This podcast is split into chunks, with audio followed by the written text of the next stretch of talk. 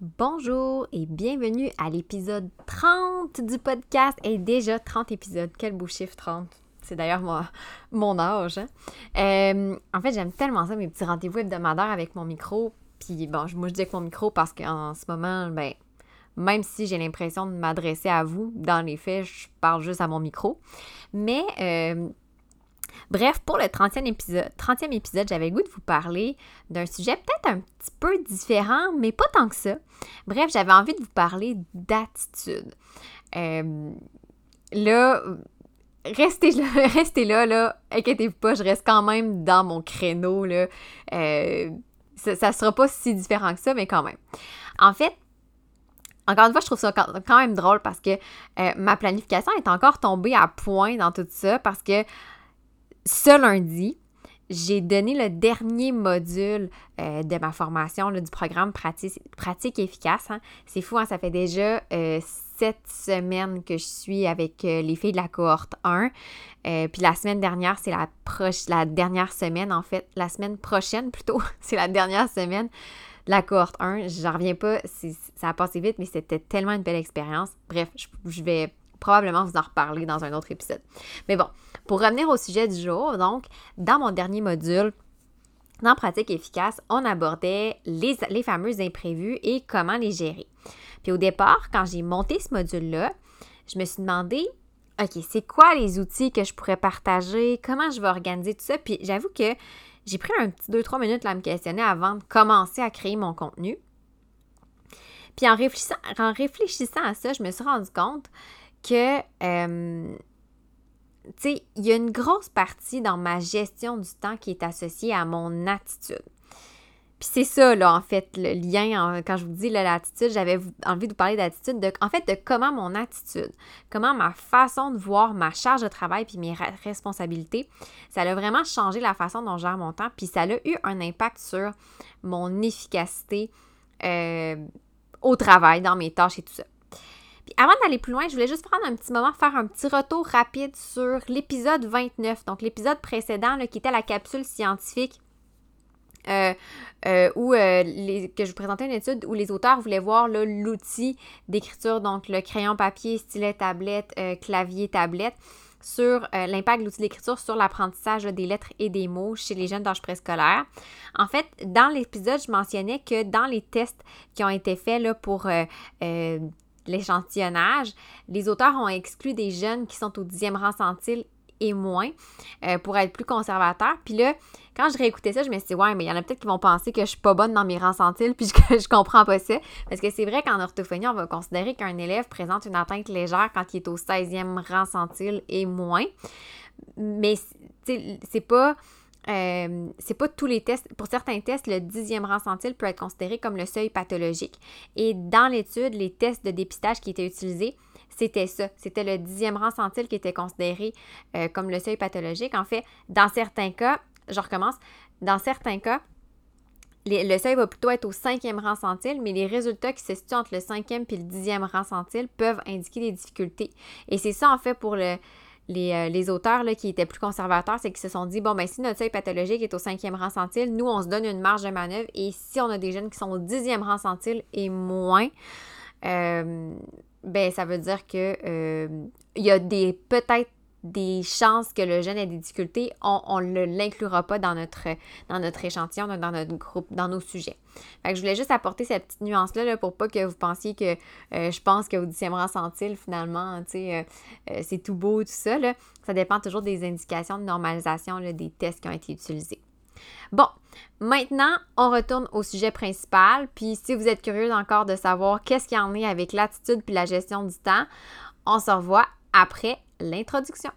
Une orthophoniste en coulisses, un podcast pour les professionnels touchant de près ou de loin au langage et qui veulent mieux gérer leur pratique et comprendre les enjeux actuels dans le domaine de l'apprentissage. Je suis Marie-Philippe Prodry, une orthophoniste québécoise passionnée et ambitieuse, œuvrant au privé depuis 2015. Je vous partage ici mes réflexions, mes découvertes, ainsi que mes discussions avec d'autres spécialistes du milieu. Mon but? Vous aider à mieux comprendre la réalité actuelle et les enjeux qui entourent l'orthophonie et vous donner les outils afin d'optimiser votre pratique. la semaine passée, dans le fond, j'ai eu une rencontre de mentorat avec une cliente, puis elle me disait que pendant un moment, puis j'ai trouvé super honnête, puis j'ai trouvé ça super intéressant ce qu'elle. Elle dit que pendant un moment, elle me suivait sur les réseaux sociaux, notamment sur Instagram, où c'est là que je suis le plus active, puis qu'elle avait arrêté de me suivre parce que je la fâchais. Puis là, je dis, mais mon Dieu, qu'est-ce que j'ai fait?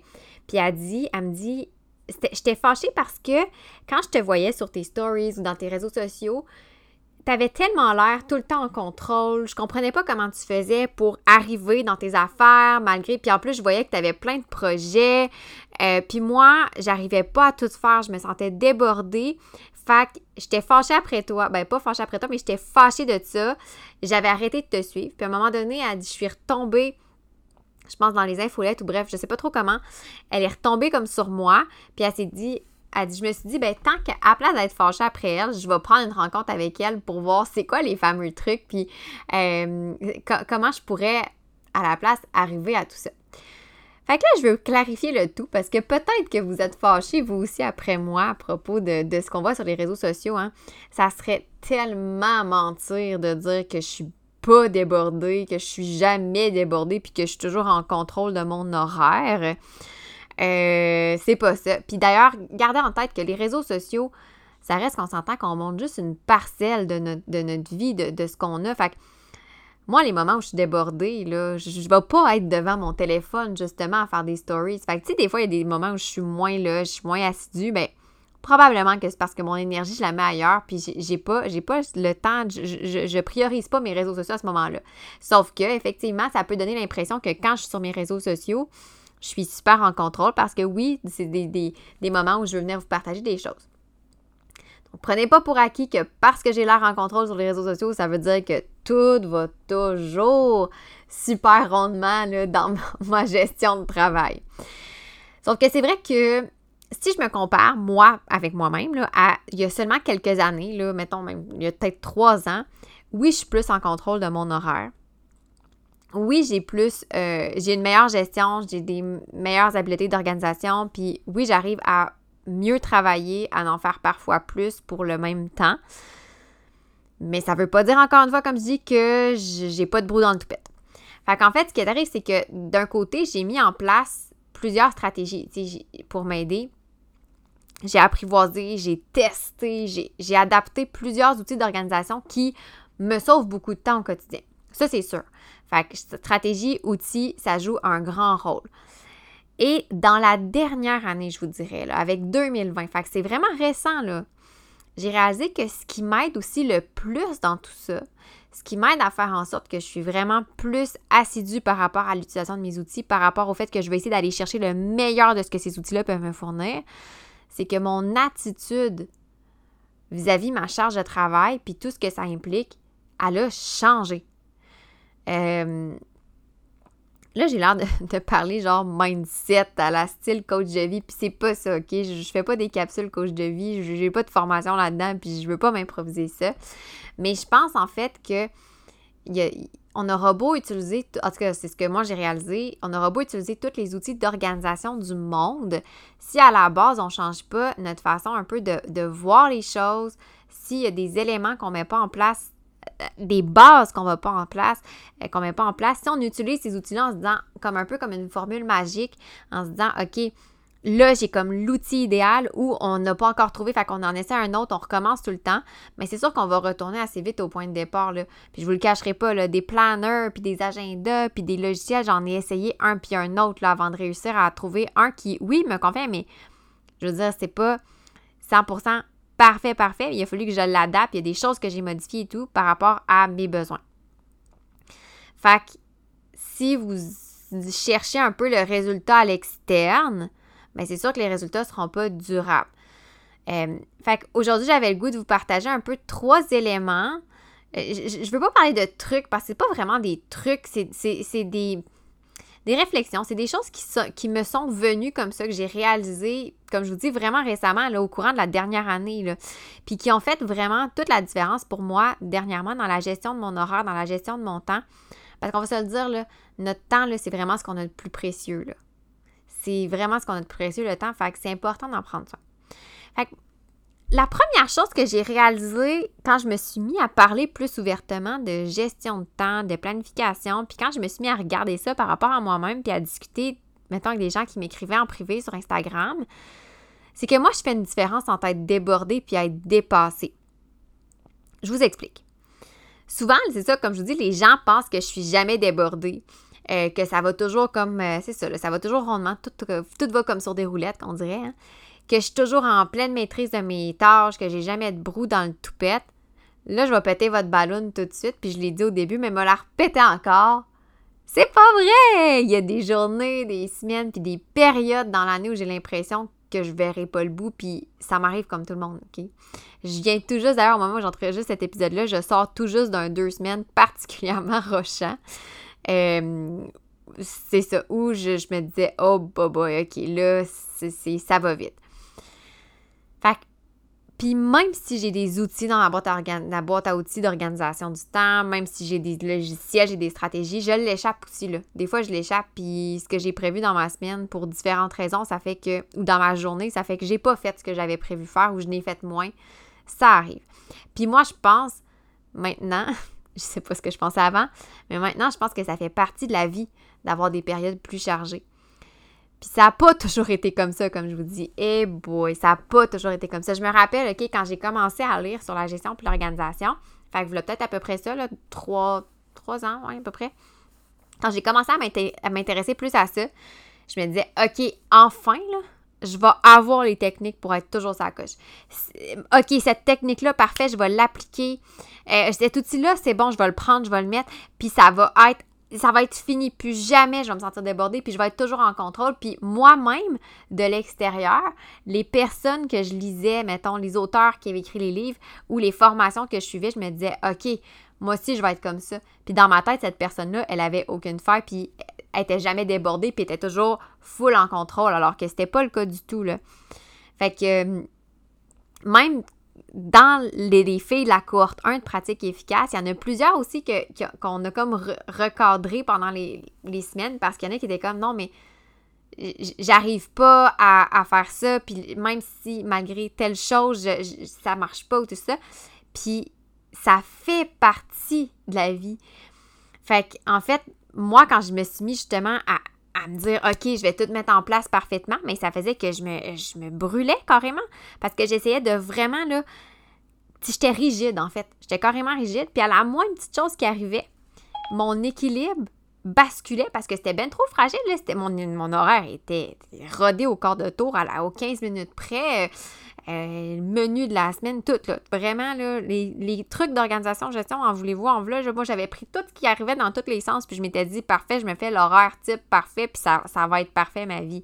Et boy, j'ai pogné un mur assez vite, et ce mur s'appelle le burn-out. Oui, effectivement, j'en ai jamais vraiment. Ben, je suis vraiment pas gênée de le dire parce que ça fait partie de ma vie, ça fait partie de moi. Euh, je crois que j'en ai jamais vraiment parlé sur mes réseaux sociaux, mais moi, à 19 ans, j'ai fait un épuisement. 19 ans, c'est vraiment jeune euh, parce que je m'étais dit, j'étais pas dans l'organisation de, de, mon horaire de, pratique parce que je n'étais pas encore orthophoniste. À ce moment-là, j'étais une jeune universitaire, mais j'étais, je m'étais mis en tête d'appliquer tous les trucs d'études et tout. Puis ben, on va dire comme en bon québécois, j'ai pété aux frettes, carrément, j'ai pété aux frettes, puis c'est ça. Euh, ça. m'a appris quand même à la dure. Donc, euh, et par la suite, je suis pour tomber en épuisement, mais j'ai re ce type de période-là où je me disais, OK, go, j'y vais à fond. Et aussitôt qu'il y avait une petite affaire qui basculait, qui faisait basculer mon équilibre d'organisation qui était fragile tellement c'était rigide, ben j'avais l'impression de revenir au point de départ, puis je me disais, bon, ben, coudon, ça marchera pas, je serai jamais capable d'être organisée, tu sais. Alors que c'est juste normal, parce que la vie, c'est une alternance de périodes plus intenses qui vont être entrecoupées de périodes plus calmes. Fait que c'est pour ça que maintenant, moi, je fais la différence entre se sentir débordé puis se sentir dépassé. Pour moi, se sentir débordé, c'est quelque chose qui est normal, puis c'est même nécessaire. Pourquoi? Parce que c'est nécessaire pour avoir à se rajuster. Si tout était tout le temps parfait, on, on, s'améliorerait pas. Ces moments-là où on se sent plus débordé, c'est des moments où des fois, moi, je sais que maintenant, ce que je fais, c'est que des fois, je vais m'arrêter pendant ces moments-là puis me dire, OK, à un peu, là, qu'est-ce qui fait que je suis débordée? C'est-tu moi qui en ai trop pris? C'est parce que j'ai procrastiné? C'est tout? Puis là, ça me permet de me rajuster pour la suite. Tu sais, c'est nécessaire selon moi. Faites juste penser aux mi-sessions puis aux fins de session, là. Si vous êtes encore aux études ou si ça fait pas longtemps que vous avez terminé, ou même si ça fait longtemps, moi je me rappelle quand j'ai terminé mes études, je me suis dit Ah, fini les rushs de mi-session puis de fin de session. Haha. je ris de moi un peu en ce moment parce que je me dis, des rushs, j'en ai encore. Puis tu sais, je me rappelle mes rushs de, mi-session puis de fin de session, là, quand justement je voulais tout prévoir. Aurait beau, j'aurais eu beau tout vouloir prévoir à l'avance, là, ben ça marchait pas. Parce que je pouvais pas. Tu sais, à un moment donné, les trucs s'accumulent, puis ça fait partie de la vie. Fait que des fois, on a plein d'affaires dans notre assiette. Puis être débordé, ben ça fait partie de ça. C'est une des périodes où on a plus de choses à faire. C'est tout simplement ça. Mais pourquoi je dis que moi, je fais la différence entre être débordé puis être dépassé, puis pourquoi je dis que pour moi, être débordé, c'est normal, c'est qu'une personne qui est débordée, elle les voit venir un peu ces périodes-là. Mettons, je reprends l'exemple d'une mi-session ou d'une fin de session. Bien, on le sait, là, qu'à tel moment de la session, on va être un peu plus rush, puis, ben, on essaie de s'organiser un peu en conséquence pour peut-être atténuer, atténuer cette vague-là. Fait qu'une personne débordée va voir ces périodes-là, puis va essayer quand même de planifier d'une certaine façon pour se donner une chance. Euh, et c'est là qu'on peut utiliser justement les stratégies, des outils, tous ces éléments-là.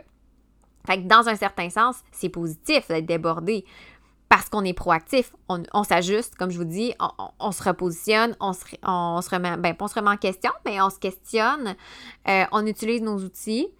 Et c'est pas le cas quand on est dépassé. Et là, c'est là que moi, je veux pas aller. Comme je dis aux personnes, moi, ça m'arrive souvent de me sentir débordée, mais me sentir dépassée, ça m'est arrivé pour, pour, vrai de vrai une fois, là où j'étais vraiment plus que dépassée avec mon épisode d'épuisement, donc de burn-out. Mais euh, ça m'est déjà réarrivé aussi, là, quand même. Être dépassé, là, c'est euh, quand on se sent dans un perpétuel tourbillon. Ça, c'est un sentiment pour moi, puis une impression qui n'est pas normale. Être dépassé, c'est pas seulement avoir à faire face aux périodes débordées. C'est quand ces périodes-là, c'est comme si eh, ces périodes s'éternisent. C'est qu'on a l'impression de jamais arriver au bout de nos tâches, qu'il y a toujours des choses qui nous empêchent d'avancer, qu'on n'y arrivera jamais, puis à un moment donné, notre équilibre est fragile et là, pouf, on tombe. C'est un sentiment qui d'être dépassé, c'est négatif. Souvent, ça va générer du stress et parce qu'on est tellement pogné dans tout ça, mais là, on n'est pas capable de, de, se dégager pour voir qu'est-ce qui ne fonctionne pas. Euh, ça entraîne de la fatigue. Être débordé aussi, ça entraîne de la fatigue.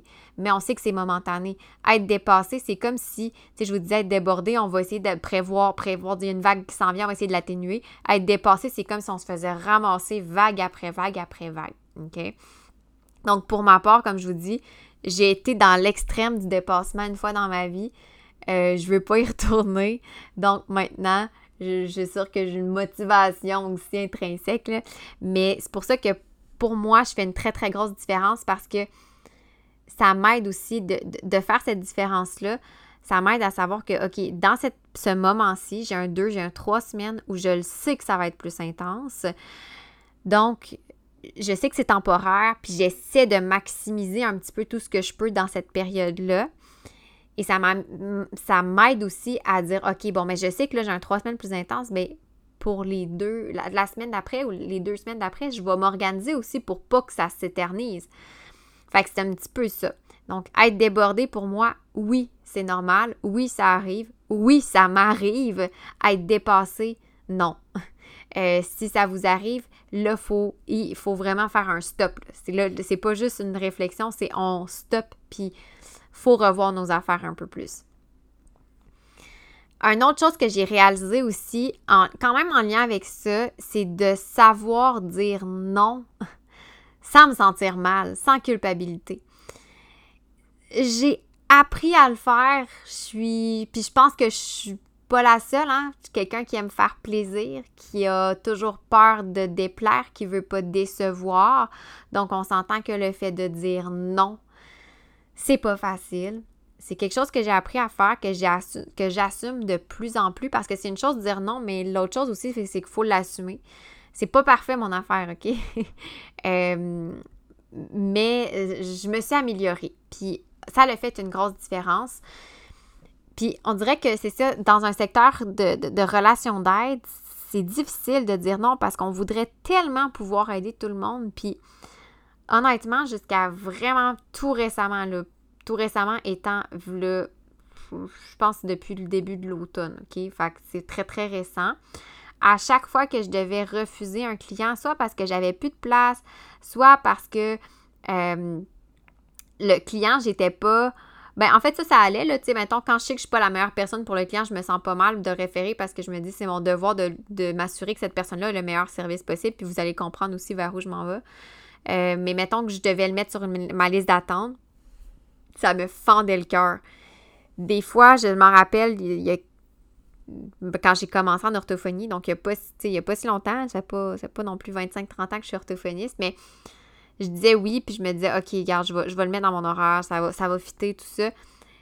Puis souvent, là, je me suis tellement fait prendre en faisant ça parce que ça faisait que j'ouvrais des plages supplémentaires dans mon horaire qui auparavant étaient prévues, mettons, pour du temps de rédaction, pour des suivis, pour du temps de gestion. Fait que j'ouvrais ces plages-là, fait que je me retrouvais à couper du temps ailleurs en fait, à couper ce temps-là puis à devoir le replacer ailleurs. Puis c'est souvent ça, hein, d'ailleurs, quand on rajoute des personnes ou des rencontres à notre horaire, c'est du temps indirect qu'on va aller gruger. Dans le temps indirect qu'on va aller gruger. C'est là que. Puis on, on, a tendance à sous-estimer l'importance de ça. Puis pourtant, le temps indirect, là, ça fait partie de ce qui rend le service qu'on offre. Qu'on soit dans le secteur privé ou public, peu importe, ça fait partie de ce qui rend le service qu'on offre à la hauteur de nos attentes. c'est pour ça quand je vous disais, ben référer un client, je me, je me sens pas mal parce que je sais que si je suis pas la meilleure personne pour répondre à, son besoin, et c'est mon devoir de lui offrir le meilleur. Mais c'est la même chose. C'est ça qui m'a ramené à revoir ma conception du mot non, puis à l'assumer parce que ça veut dire que si je prends ce client-là, euh, quand j'accepte plus de clients que ce que je sais être l'équilibre pour moi, ben, je suis plus fatiguée, je suis moins efficace. Ça affecte forcément la qualité de mon travail, c'est sûr. Ou j'ai moins de temps pour préparer mes rencontres ou pour créer du matériel. Fait qu'en bout de ligne, en parlant de meilleurs services, là, ben, est-ce que j'offre réellement meilleur service à, à mes clients ou à mes élèves quand j'en prends plus pour pouvoir aider plus de personnes? C'est ça que je me suis mis à me questionner. Au début, tu sais, je me disais, je peux pas le refuser, je peux pas le refuser parce que si je le refuse, il n'y aura pas de service autrement.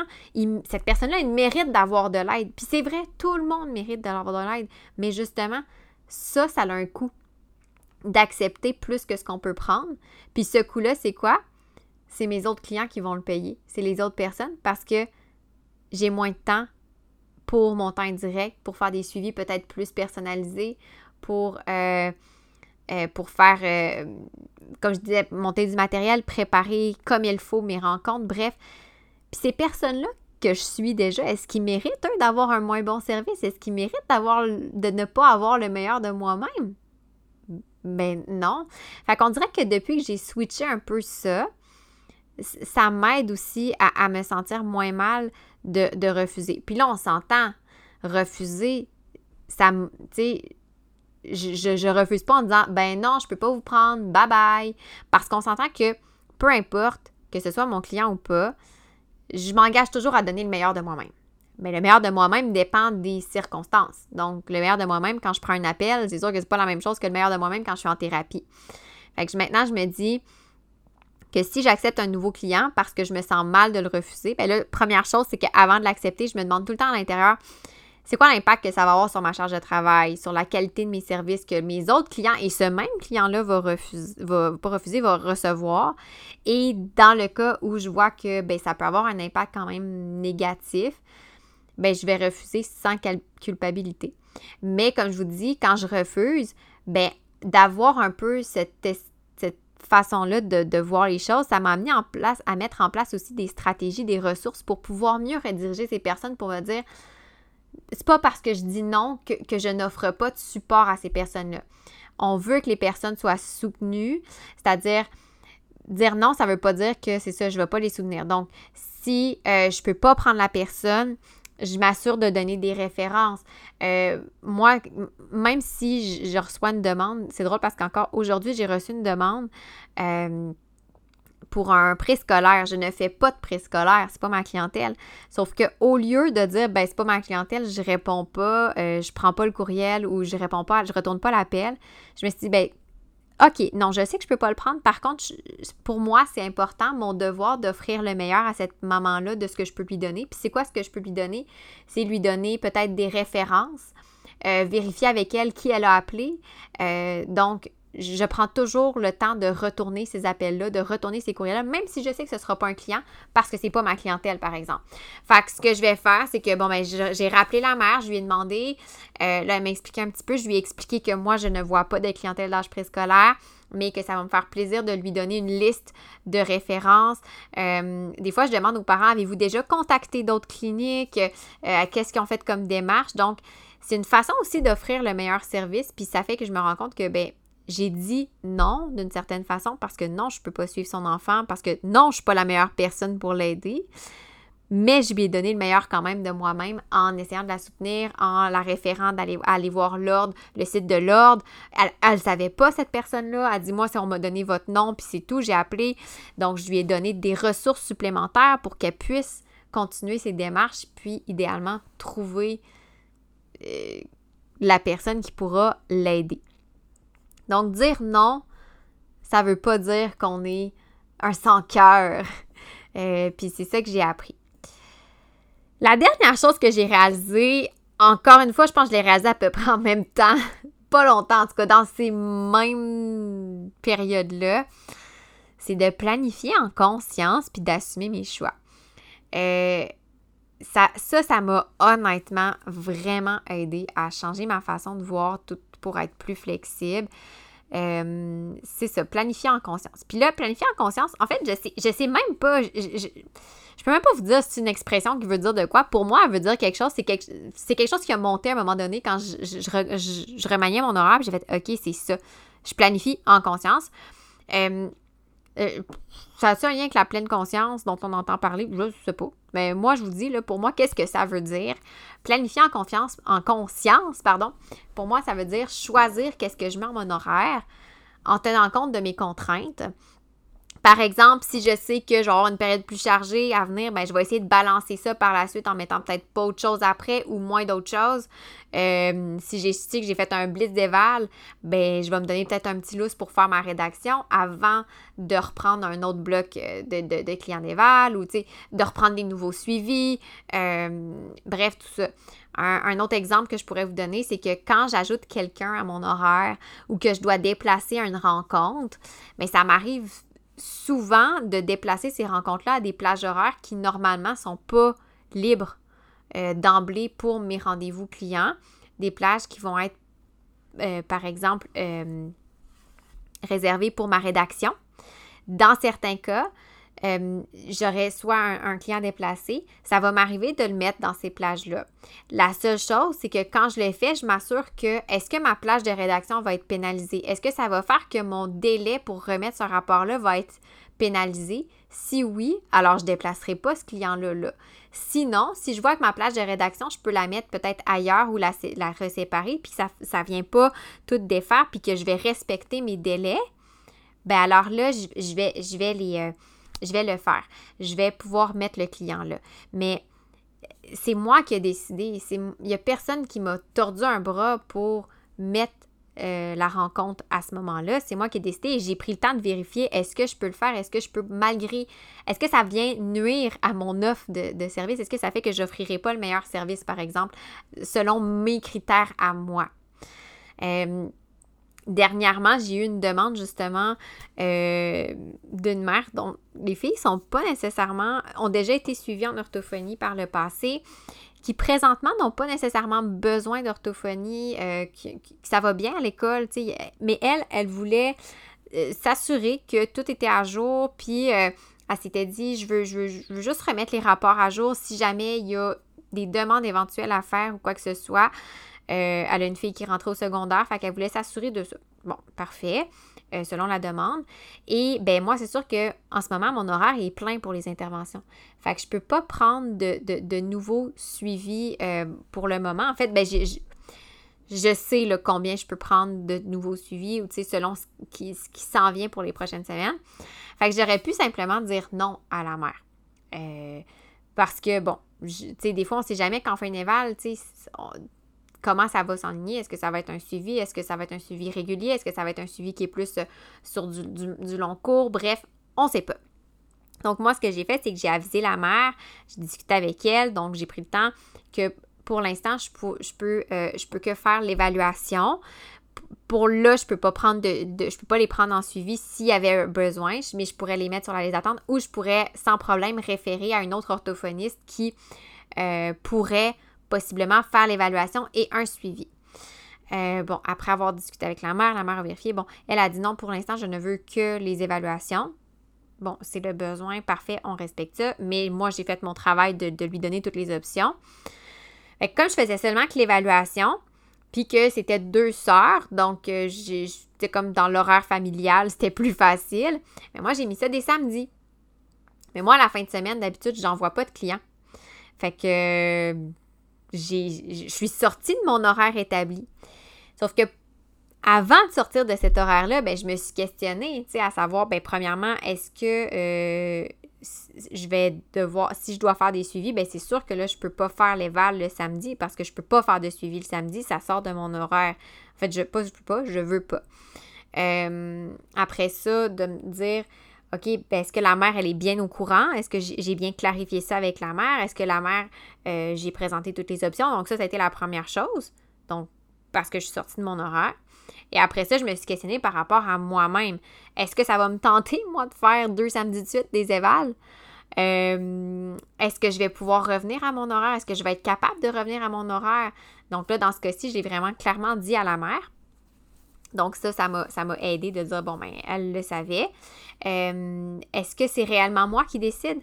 Est-ce que j'ai choisi d'offrir le samedi ou je le fais vraiment comme en réaction? Parce que je me dis, oh non, il faut vraiment que je réponde aux besoins. Euh, je peux pas, il n'y a pas d'autre option. Non, ça a été vraiment moi qui ai décidé parce que, bon, comme je dis, on a, on a regardé avec la mère toutes les options. Je lui ai proposé que je pouvais référer, lui donner d'autres références et tout ça. Et bon, quand, avec ce qui a été convenu, ben là, oui, c'est moi qui ai décidé d'offrir le samedi. Donc, je me pose toutes ces questions-là. Fait que je le fais pas en réaction pour faire plaisir aux parents, mettons, qui peut seulement le samedi, mais je le fais vraiment en conscience, en connaissance de, toutes les contraintes, que ce soit de mon côté, du côté de la personne et de, d'environnement même. Fait que, mais ce que ça l'a fait, c'est que ça l'a fait que dans les deux dernières semaines, je me suis ramassée à travailler au-dessus de 50 heures dans mes semaines. Puis, ben oui, j'étais fatiguée. j'étais fatiguée. Ben, j'avais choisi ça. Fait il y a un moment où oui, j'étais comme Oh mon Dieu, je suis fatiguée, tout ça. Mais j'avais personne d'autre à blâmer que moi, là. C'est moi qui avais décidé ça. Fait c'est pour ça que je parle de conscience. J'ai décidé. la seule personne que je peux blâmer, c'est moi-même. Puis dans ce temps-là, qu'est-ce qu'on fait? C'est qu'on se dit, OK, on se relève les manches, puis on trouve des façons de faire. Fait que dans ce temps-là, je me peux mieux me positionner pour la suite. Est-ce que ça me pèse quand je suis dans le moment? Oui, j'ai trouvé ça lourd. J'étais comme, oh my god, pourquoi j'ai choisi de mettre des évals un samedi, pour vrai? En plus, il y avait un samedi qui était pas beau, mais l'autre samedi, il faisait vraiment beau. Euh, est-ce que je m'en veux d'avoir accepté? Non, je m'en veux pas. Je trouve ça lourd, mais je m'en veux pas d'avoir accepté parce que j'ai choisi. Je m'en serais voulu, puis ça m'est déjà arrivé par le passé. Ça m'arrive plus vraiment maintenant, mais ça m'est déjà arrivé de m'en vouloir et de dire mais pourquoi j'ai accepté? Là, je sais que je donne pas le meilleur de moi-même, je voulais faire plaisir, je vais le faire, mais je finis épuisée à la fin de ma journée, par exemple. Qu'est-ce que ça, me coûte? Mais ça me coûte mon énergie, ma santé. Est-ce que je voudrais refaire ça éventuellement si une, une, situation similaire se présentait? Probablement. Probablement que je le referais. Peut-être pas un samedi, peut-être dans un autre contexte, ou peu importe. Mais là, je sais à quoi m'attendre. Fait que, tu sais, je, l'ai faite de façon consciente. Euh, ça m'est arrivé encore, c'est ça, des fois, des parents qui demandent de déplacer des rendez-vous. Euh, des fois, des fois, je peux pas. Des fois, je vais, je vais dire que malheureusement, je peux pas le déplacer. Des fois, oui, puis des fois, c'est moi, en fait, qui, décide. Ou inversement, euh, si moi, je rajoute un rendez-vous, puis je dis, ah, ben, normalement, je vois... J'ai un temps de rédaction là, mais là, c'est pas pire, j'ai pas trop de rédac, je suis pas en retard dans... je suis pas... Ben, en fait, Normalement, je suis pas retard dans ma rédac. Je suis quand même quelqu'un qui est très à jour dans sa rédac. Ça, c'est pas un mythe. Ça, c'est vrai. s'il y a une chose que je priorise, c'est ça. Mais bref, je dis, mettons, je, je, je, suis pas serrée dans ma rédaction. Tu sais, des fois, j'ai comme pas vraiment de marge de manœuvre si je veux respecter mes délais. Ben, tu sais, il n'y a rien qui m'empêche de rajouter euh, euh, quelque chose, tu sais, que ce soit euh, un parent qui me demande, je sais pas, peu importe, là. Il y, a plein d'affaires. Ça pourrait être de la rédaction, de des suivis ou faire du contenu, euh, pas du contenu, mais du, matériel ou, euh, tu sais, un parent qui dit ah, pourrais-tu m'envoyer une liste de patentes ou de, patentes? Et ça va, l'accès lexical Une liste de, jeux ou d'activités, j'en ai, mais des fois, j'aime ça prendre le temps d'en monter une. Fait que là, tu sais, je, ah, oui, je vais répondre aux besoins puis je vais y aller de façon plus élaborée. Donc, c'est ça, planifier en conscience, c'est dire ah oui, ok, je vais le faire. C'est quelque chose qui s'est ajouté, mais je ne l'ai pas mis tout de suite dans mon horaire, j'ai comme réfléchi avant de le faire. Fait que tout ça pour dire que c'est un mythe de penser que je me sens jamais débordée, que je suis toujours en contrôle de mon horaire. Mais le fait d'avoir revu ma façon d'aborder mon horaire, d'avoir revu ce que j'avais à faire, ça m'aide énormément dans les périodes où je me demande, tu sais, qu'est-ce qui m'a pris? Parce que oui, ça m'arrive, c'est de me dire, oh my god, pourquoi j'ai, pourquoi j'ai choisi ça? Ben justement, j'ai choisi. Fait que je l'assume. Fait que maintenant, ce que je fais, c'est que je décide plutôt que de subir ce qu'il y a dans mon horaire. Fait que maintenant que je décide, ben ça fait que je suis plus efficace, je suis plus proactive pour corriger le tir, j'utilise mieux mes outils, puis finalement, c'est vrai que je peux aider plus de personnes, je m'en suis rendu compte. Je, peux aider plus de personnes que ce que j'aurais cru en faisant l'inverse. Euh, mais bon. Fait que c'est vraiment un épisode qui était peut-être un petit peu plus axé sur des réflexions, mais j'avais le goût de vous les partager parce que je voulais aussi vous dire que ben, je suis humaine comme tout le monde, puis que non, c'est pas parfait non plus dans mon quotidien.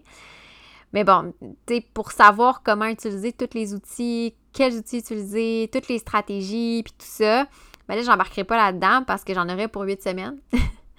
euh, et je sais, je peux vous dire que ça en prend huit semaines pour faire vraiment le tour de tout ça. Euh, parce que c'est pas mal le contenu du programme pratique efficace, c'est-à-dire de, les outils, les réflexions. Donc, tout intégré, là. Ça sera un épisode de huit semaines. Un petit peu long. Fait que si vous avez des, justement, des, commentaires, des, suggestions, des, des, réflexions aussi que vous avez eues, vous, par rapport à votre organisation, par rapport à la façon dont vous gérez votre charge de travail, écrivez-moi, j'aime ça en entendre parler, j'aime ça vous lire. Euh, peut-être aussi que je vous ai déjà choqué, puis si c'est le cas, ben écrivez-moi, ça va me faire plaisir de vous dire que non, je suis très très très humaine, euh, comme pas mal tout le monde. Et ben sinon, ben je vous dis à la semaine prochaine pour un prochain épisode. Si vous avez apprécié cet épisode, je vous invite à vous abonner à mon podcast pour ne rien manquer et être avisé lorsque de nouveaux épisodes seront publiés. Vous invite également à me laisser un commentaire ou même une cote de 5 étoiles peut-être pour me permettre de réaliser ma mission qui est de démocratiser l'orthophonie et tout ce qui entoure les besoins particuliers. En laissant un commentaire ou une note, vous permettez à mon podcast d'être plus visible pour qu'un plus grand nombre de personnes puissent en profiter. Pour en apprendre plus sur les coulisses de l'orthophonie et sur mes projets, vous pouvez me suivre sur mes réseaux sociaux mentionnés dans la description de l'épisode. Pour mes services de mentorat ainsi que les outils disponibles sur ma boutique en ligne, rendez-vous au www.mariephilippeorthophoniste.ca.